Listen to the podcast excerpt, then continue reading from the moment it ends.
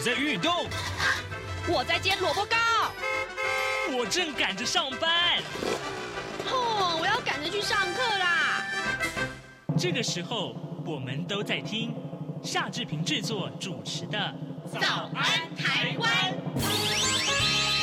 早安台湾带给你最热门的时事访谈，最感动的人物专访，最直接的民意表达。对，让我们一起收听《早安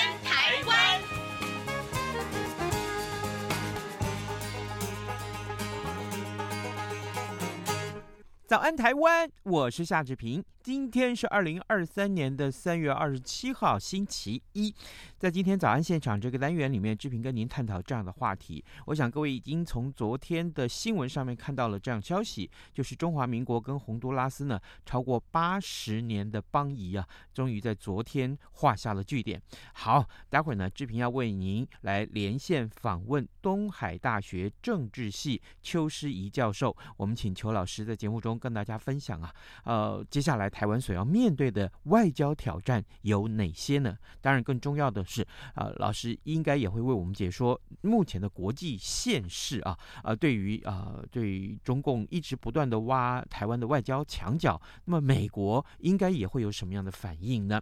待会儿我们都跟老师来聊这些话题。在跟老师开呃聊天之前呢，呃，这边有一点点的时间跟大家说一说各平面媒体上面的头版头条讯息。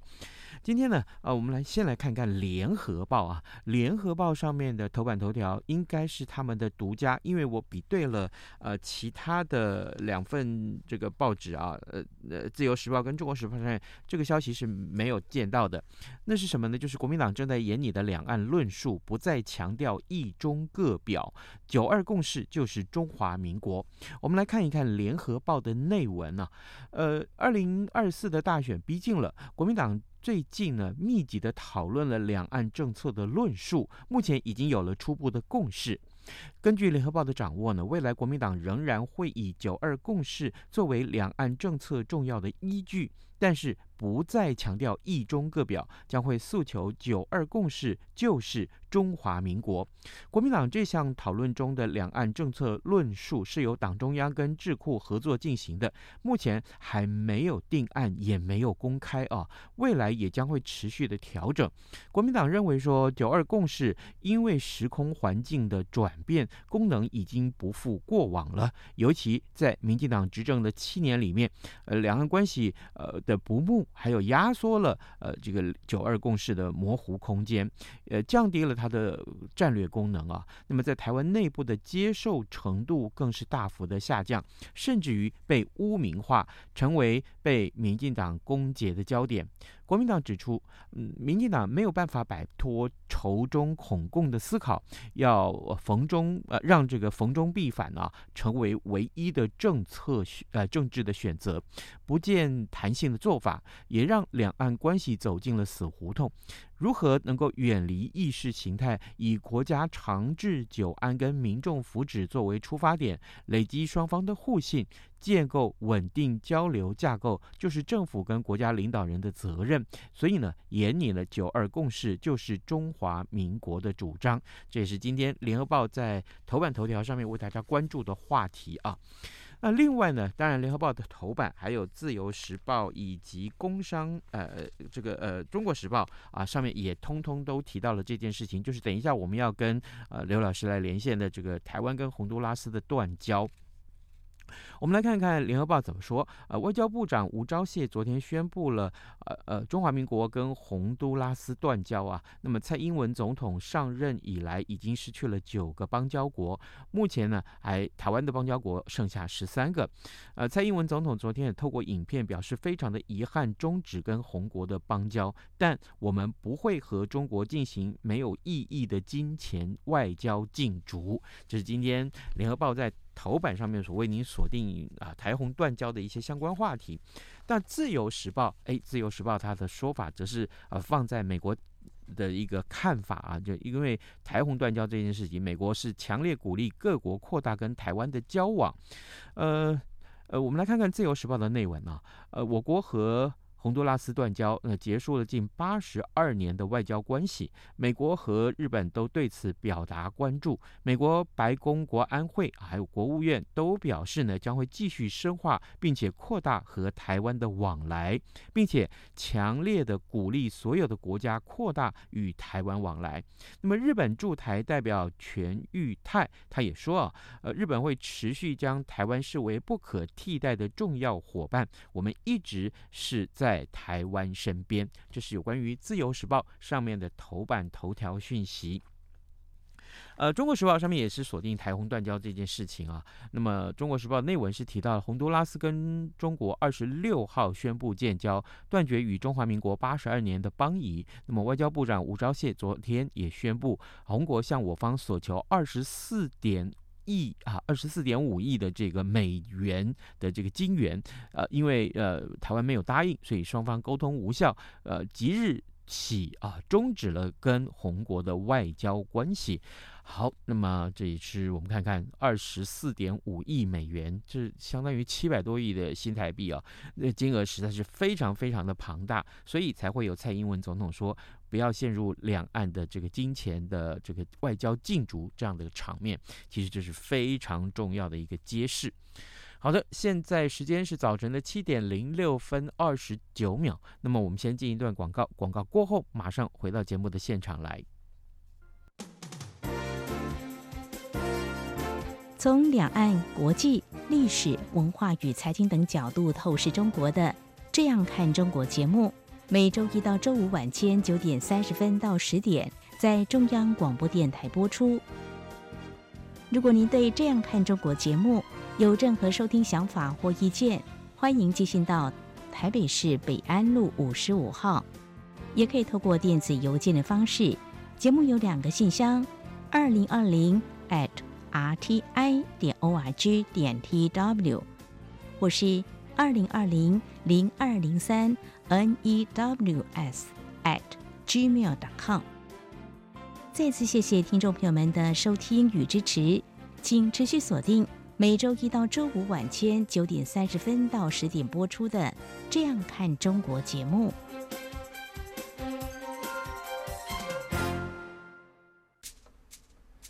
早安，正吃着什么样的早餐？吐司加火腿蛋，咬一口，然后收听中央广播电台。早安现场。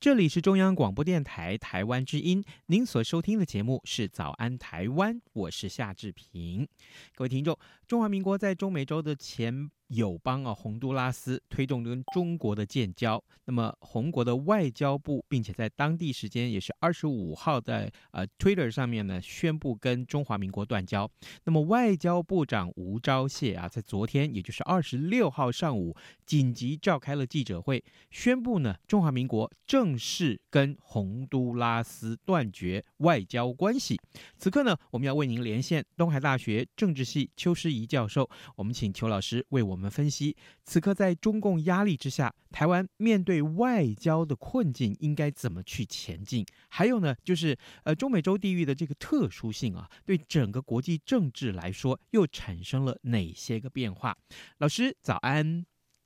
呃，志志平兄早安，各位听众朋友大家早，谢谢老师一早接受我们的访问。当然，昨天早上传来这个消息，非常受到震撼啊，也也也非常的突然。老师，我想先首先要先请教您，就是上个礼拜啊，呃，传出了洪都拉斯的总统卡斯楚，他授意洪国的外交部长要展开跟中共商谈建交事宜的时候，其实大概很多人都已经嗅出台洪断交的氛围了。老师怎么样去看待这个邦谊超过八十年的啊，这台湾跟洪都拉斯在此刻断交这件事情，特别是蔡英文总统马上就要出访中美洲了。呃，我觉得这个断交的这个动作哈，尤其是这个八十年的这个洪都拉斯，尤其现在这个总统是呃卡斯楚是左派的嘛，所以其实本来就是可以预期的啦，嗯、就是说呃以台湾过去的那种外交，所谓马政府时代的活路的方式，那断交。多或少、快或慢，这个本来就是不得不的一个。你说用中共的观点来看，就是他们认为是一个必然。嗯，那我也认为，就是如果你用过去那一种啊，只要跟我们要钱，只要跟我们要资源，我们就完全这个允取允求这样的一种态度来来搞外交的话，其实我觉得这个是早晚的事情啊。那也不是说你国民党回来执政之后，你就不会有断交的问题啊。这第一个。那第二个，为什么他会在这个时间点断呢？当然就是绝对跟。蔡总统要访美，而且要去见麦卡锡议长，是有直接相关的嘛？嗯，啊，所以说，呃，这样的情况之下，当然中共啊，当时候有据传说，如果说真的阻挡不了麦卡锡跟蔡英文见面，那至至少是不是把美国的副总统贺锦丽把他送到北京这边来？好，那听说北京那边也也有这样的一个意愿。那反正其实有很多这种台面下的这种所谓的台美啊跟中之间的这种交易互动。这个断交是必然呐、啊，那我觉得重点是我们现在台湾要怎么样来去面对一个全新的世界局势，一个全世界国家围堵中共，啊、呃，遏制习近平个人这样的一个独裁者的野心哦，然后他的这种方式，我觉得台湾人哦，当然我们希望还是能够跟同国建交，嗯，好，我们希望还是有很多的好朋友跟我们是啊、呃、认同我们民主阵营的，但是不可讳言的是。其实这个时代已经不一样了，那这样的一个危机是不是必然就是最终的终局是不好的结局？我倒不这样看，我反而觉得它是个转转机啦，就是给我们一个新的外交的活路的方式，一个新的思考。我先讲到这里，是不是终局是一个转机啊？那我们也不得不说啊，台湾跟洪都拉斯的这个断断交，对于中美洲的国际政局来讲，其实是一件深远影响的事情。所以老师，我想请教你，美国在这件事情上面一直扮演着怎样的角色？中南美洲哈，或者我们讲拉丁美洲呢，一直都是美国的后院。嗯，那在美苏冷战的时候，其实苏联也一直想要挖美国在中美洲跟南美洲的墙角啊，但是通常不是很成功。那什么时候会稍微有点成效呢？主要就是当地的左派，就是我们讲的共产党，好，从南美洲啊，从这个中美洲啊，好，甚至到墨西哥内部，其实都有类似这样的一个问题。那美国这个国家当然也有左派，我们讲我们讲民主党，可是美国的左派呢，相较于欧洲的左派或者是这个中南美洲的左派是还是非常右的，嗯，所以美国人呢，呃，对于呃当地的政权的这个转换，比如像像洪洪都拉斯这一次是这个左派的总统，好，呃，来来去当选嘛，那他一直以来就有呃这个外交转向的这个打算嘛，那执政之后当然他就会转向，嗯，所以美国在洪都拉斯要做跟台湾断交转向中国的。这个动作的时候，其实也跟他们说得很清楚，就是中国人呢，中国政府呢非常擅长跳票，嗯，过去的一带一路跳票就不用就就就不提呃就不用讲了，就是说像中国在非洲的援助很多呢，其实到最后都是口惠而实不至啊，嗯，所以你们要想清楚哈。那我个人认为，呃，其实洪都拉斯的断交呢，接下来的哈有两点需要注意，第一个大家应该记得前一阵的新闻比较小一点，就是在大洋洲有一个国家叫做密克罗尼西亚，嗯，好。那这曾经是美国的属地，它传向中国断交，向台湾建交。嗯，好，那可能可惜国内的媒体没有很深入去分析这件事情。那我要讲的是，如果说你中共用这个方式让台湾断这些可能需要资源的小朋友，好，或者是比较发展中国家的朋友，以美国的实力来讲，哈，他可以还你十个啊，还你台湾十个这样的国家，美国要不要做而已啊。嗯，那你过去美国不做，是因为还给你中国面子啊，遵守你所谓的一中的政策啊。事实上，美国的政策跟中国一中原则是两回事。但是你把美国逼到这个地步的话，美国一推的话，你可能真的像洪都拉斯这样的国家，十个八个要送到台湾这边来，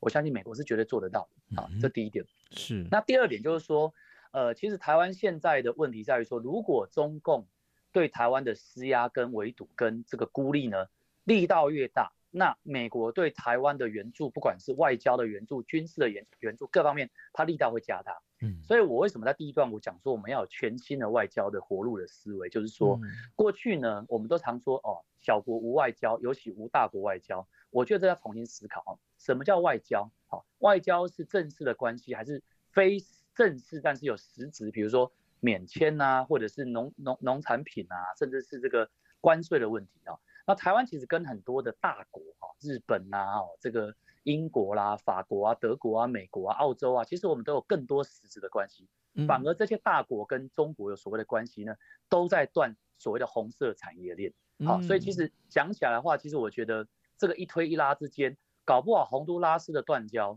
让美国为首的这个自由集团啊的世界集团了解到说，其实要跟台湾加大这个建交的力道。好，那两几天前哦，这个立法院院长游锡坤他是说，好，他过去就觉得二零二八年之前台美会复交。好，那我这边就借由这个 志平兄的节目讲，我认为这个可能性是有的。嗯，好，那你反过来讲，如果今天台湾、美国不要讲说复交啦，你稍微美国做个表态，说，哎，其实台湾就是个独立的国家，鼓励各国跟台湾建交，你会不会到时候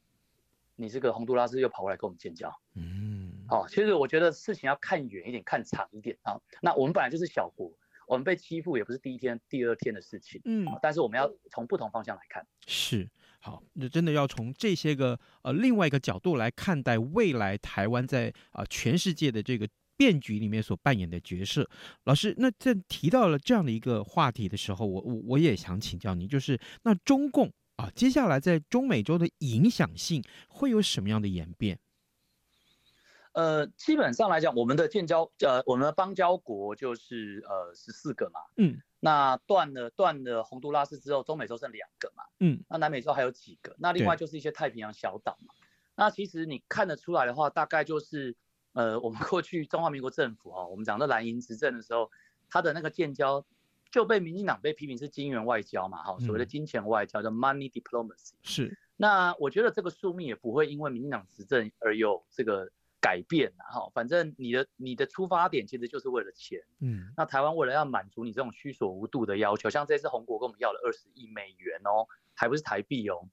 那你想想看，台湾其实现在自己也缺钱缺的要死，嗯，我们还要去帮别人，是，那以后中共呢，他当然用他的量体来讲的话，中共经济再怎么不好哈，每个人出个一块钱也十几亿嘛，对不对？所以说他会用这样的方式慢慢的去呃去满足这一些所谓的比较落后国家的这种要求。可是各位要注意哦，其实中共这个国家很擅长说谎，嗯，他会把饼画得很圆，然后呢，把这种呃很爽快的一点哦，说得很很让你很满足。可是等到你要去兑现的时候，他常常会跳票啊，过去一带一路啦，好像对非洲的这个借贷啦，哦，甚至在欧洲哦，跟德国人、法国人讲的多好听啊，等等这一些，其实到最后发现中国人其实肚子是空的啊。这个中共的执行这个政策的能力呢，一方面呢，他们呢很喜欢偷工减料。好，cost down 好，比台湾还更严重。嗯，那二方面呢，他们常常会因为现实的情况呢，转向转得非常快。好，我讲一句比较白的啦，以前国民党跟共产党打这个内战的时候，中共就是这样啊，当他这个不顺的时候，他百般的这个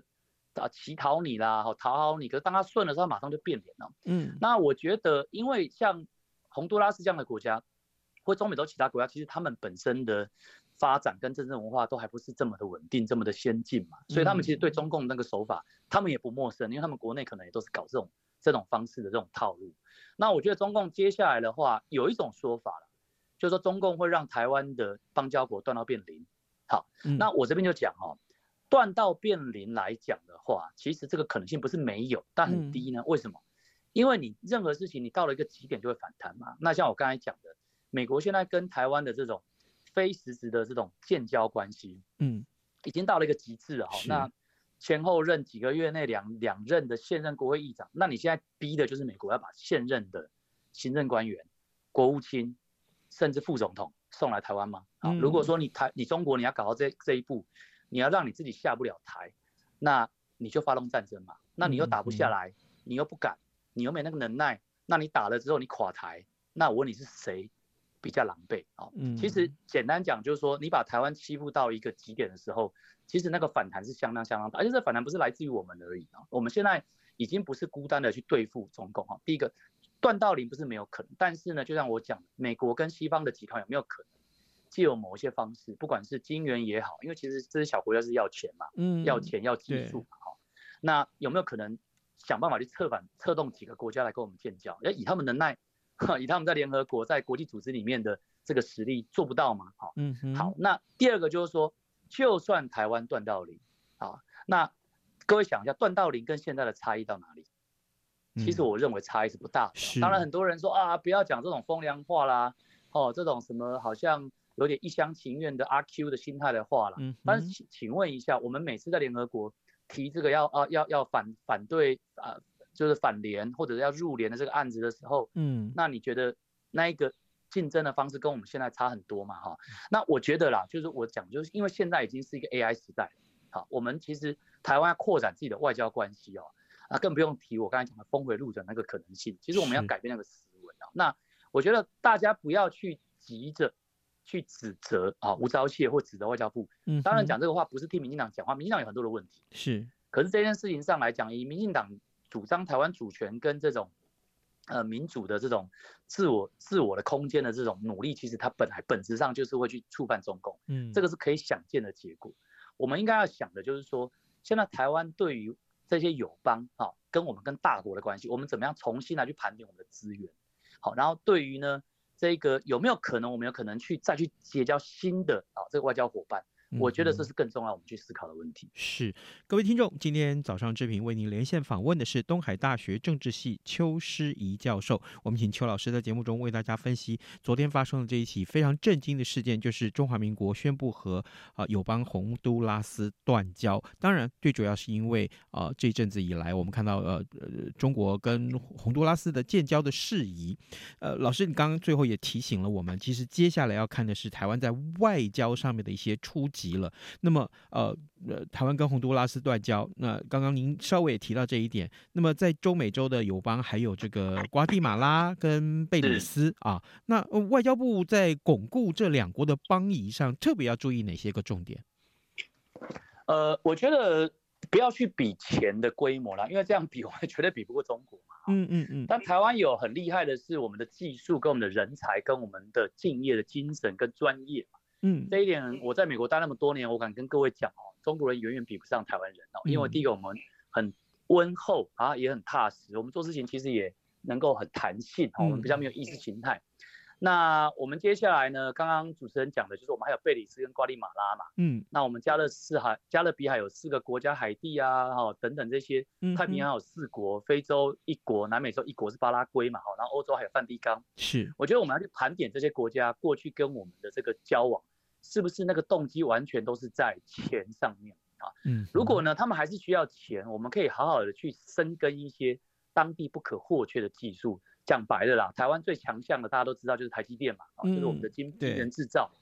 那我们有相当多的这些年轻人，他们其实都很有梦。像我的很多学生跑到阿富汗，跑到这个所谓的呃呃国际的救援组织去帮助这些难民啊，帮助这些比较落后的国家建构他们的网域啊等等之类的。其实我们有相当多外交的触及，嗯，那如果你都还是在那个所谓的密室里面做协商，想办法用钱来满足，这个早晚中共就会赢过我们，想办法呢把我们拿掉好。第一个，第二个呢，台湾呢，其实说实在，我们每次选举哦，除了我们国内的政治之外，呃，对我们这种国际关系很关注的学者来讲，我觉得我们真的是要用选票来去支持哦，嗯，呃，比较团结方向这个候选人，我觉得这也很重要，这个跟蓝绿没有关系，就是说。如果大家因为中共这个打压好，然后就说哦，台湾民主也不好啦，民主也有问题，像这种候选，我们就应该用选票来制裁他。好，那这个在我们政治学里面叫做所谓的呃威权怀旧啊，威权怀旧通常会发生在比较威权的国家里面，像像这个我们看到这比较不是那么开明的国家。那我觉得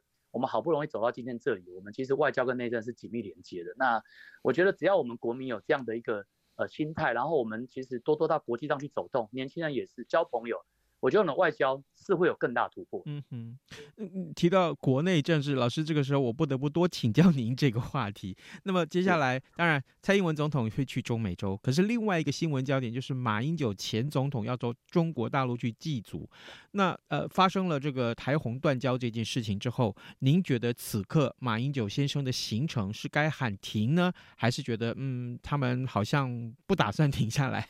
老师如何看待？我觉得马总统哈，其实说实在的，他个人的乡愁跟他的这种血浓于水，因为台湾台湾人还是有外省人嘛，嗯，那有老一辈，我们讲四年级生的外省人，虽然他们不是在中国出生，可是他的父母亲是在中国出生，是这个我们可以体谅，我们可以体会，我们可以同理。可是呢，以马总统过去对于民主的这种坚持，包括保钓也好啦，六四天安门也好，其实他是非常反共的。嗯，但是到了老的时候，我们说人老的时候哈，他的本性会跑出来。你看，像陈水扁总统到老的时候，跟马英九总统到老的时候，好，唯一我看起来比较中庸，反而是凤楚瑜，好，他还是跟他年轻的时候有点像，好，虽然他还是一直讲选举，是，但是不管怎么样呢，其实真正人物到老的时候，他本性会跑出来，所以我觉得马总统应该想一件事情，就是他不是马英九，他是马前总统，好，他曾经这个拿过我们中华民国的这个总统的薪水八年，而且他代表是我们国家的元首。那今天中共这样对我们，马总统，我建议他两条路可以去试试看。第一条就是说他还是去，可是呢，你在他的领土上呢，你就应该当着这些媒体面前，或者是中共的这些官员面前讲说，你们这样做是很不应该的。嗯，好。那第二条呢，我觉得建议他干脆就不要去。嗯，好。那反正你要去，我相信对岸都很欢迎。好，你现在就不要去，你就是宣布说我就抗议。好，那我觉得至少呢。过去马总统选举从来没有选输过的那一种名气，他还是会在。是，那否则的话呢？我觉得他就把自己慢慢边缘化、新党化、好少数族群化。我觉得这个对他的政治的光环来讲，是很可惜的一个消耗了。好的，呃，各位听众，今天早上志平非常荣幸能够为您连线访问东海大学政治系邱师怡教授。我们请邱老师在节目中为大家评论有关于台湾和洪都拉斯断交这件事情。当然，我们看到这复杂的中美洲的政治情势，呃，特别是当呃这样子的政治情势跟美国有很深的牵连的时候，我们不得不要多关注一些这当中的变化，还有它变化的之后呢，背后的意义又何在？我们今天非常。谢谢邱老师跟我们的分享，老师谢谢您辛苦了，谢谢。早安，台湾，你正吃着什么样的早餐？吐司加火腿蛋，咬一口，然后收听中央广播电台。早安，暴马仔。这里是中央广播电台台湾之音，您所收听的节目是《早安台湾》，我是夏志平。此刻时间早晨七点二十六分五十八秒，我们还有一点点时间来看一看其他的新闻。不过在看其他新闻之前，志平还是提醒大家，啊、有关于台湾和洪都拉斯断绝外交邦谊这件事情呢，呃，中央广播电台从昨昨天上午开始就有很很多很多的新闻的报道，同时呢，呃，也请各位听众如果有兴趣的话，可呃就。上到中央广播电台的官网上面来浏览这些新闻，同时也听听看这些新闻。好，我们来看看，呃，今天大家最关注的民生话题啊，还是鸡蛋。上礼拜我们跟您探讨了这个鸡蛋的问题，那鸡蛋的零售价格每斤喊破百元了，啊，鸡蛋。呃，缺蛋的问题，呃，到底是有解还没解呢？呃，这个鸡蛋产地价还有批发价啊，每台斤来到了四十五点五元跟五十五元的历史高点。虽然啊，台北市蛋商工会昨天说这个礼拜蛋价要动涨。但是呢，不具名的蛋农也说了，说蛋商加价来抢蛋，越来越多地方的这个鸡蛋零售价格每台斤已经破了百元了，那么导致这个报盘价跟这个实际上的买卖啊严重的脱钩。呃屏东的养鸡大户也说，蛋荒已经是史无前例了，估计呢今年。呃，年底以前蛋荒还是解决不了，所以各位这个缺蛋的这个情况可能会再持续一段时间，大家要有心理准备。还记得上礼拜消基会的吴董事长跟大家的建议吗？好，这个这个时候既然缺蛋，那是不是呃，我们就也让自己啊不要吃这么多蛋，暂时对蛋的需求稍微降低一点，不是完全不吃，不是这个意思啊，是说呃，如果你每本来每天要吃两颗蛋的，有没有办法你每天就减少成一颗也就可以了啊？另外呢，呃，把这些蛋啊不要嗯每次去买的时候，其实买一些买够用够吃的够用的啊够吃的这样就好了，不需要一下子要抢了几十颗蛋。我想这个，嗯，这些个采购的时候应该注意的细节，呃，上个礼拜吴吴吴董事长都跟大家分享了。我相信呢，大家嗯，真正去买的时候，如果你的需求降低了，当然你的抱怨可能就会减少了，这也是一个供需的问题了啊。好，另外也请各位听众啊，随时锁定中央广播电台的各节新闻。那么，另外也上到我们的官网来浏览新闻啊，我们都有最详实的报道。今天节目时也时间也差不多到了，志平就跟您说拜拜，咱们明天再会喽。精神打不起，加上的水果、